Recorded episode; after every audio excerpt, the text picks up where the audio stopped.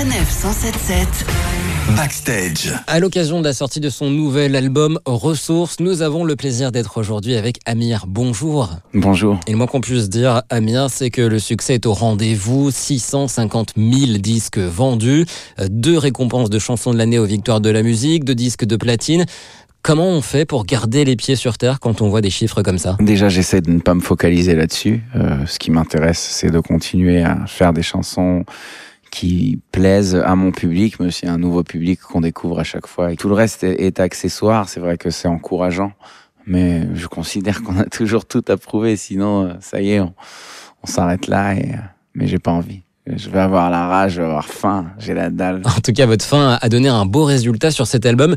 Euh, pour le créer, vous avez beaucoup voyagé, Tel Aviv, Toulouse, Paris. Ça change quoi pour la réalisation d'un album? Le fait de rouler dans la voiture, d'allumer la radio dans un pays différent, dans une région différente, c'est écouter des, des sonorités euh, différentes, se balader dans la rue, l'état d'esprit, les décors. Je pense que cet album sonne comme un voyage, va chercher dans des musiques euh, qui me ressemblent, mais que les gens ne connaissaient pas forcément, peut-être.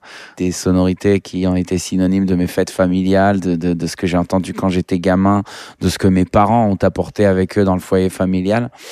Et je suis très fier de cet album parce que je me sens libre.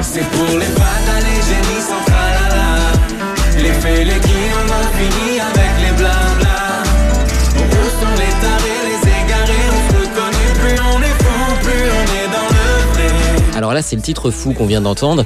Euh, c'est l'une des nombreuses collaborations qu'on retrouve sur cet album, en l'occurrence ici avec Seth Jones.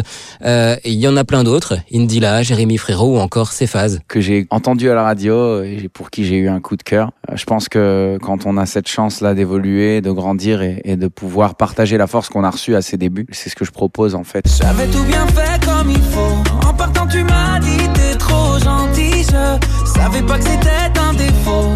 T'ai dit je t'aime, tu n'as pas senti que j'avais tout bien fait comme il faut. J'aurais dû mentir et faire de l'anti-jeu. Jérémy Frérot, Jérémy Frérot, on se connaît depuis longtemps. On s'est rencontrés sur The Voice en 2014. On a participé à la même saison. On a toujours suivi des carrières parallèles et euh, un beau jour, je me suis dit, ce serait cool d'écrire des chansons avec lui. À la maison.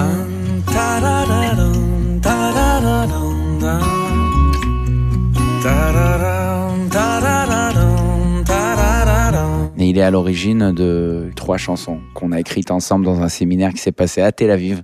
Et euh, ce mélange a été euh, super intéressant pour moi parce que j'ai été fasciné de, de voir comment se crée un pont entre ma vie d'avant et ma vie d'aujourd'hui. Et je pense que musicalement, ça s'est traduit en des résultats qui sont, qui sont jolis. Merci Amir. On écoute justement l'une de ses collaborations, c'est La Fête, écrit avec un artiste israélien. Merci beaucoup Amir. Merci à toi, Christopher.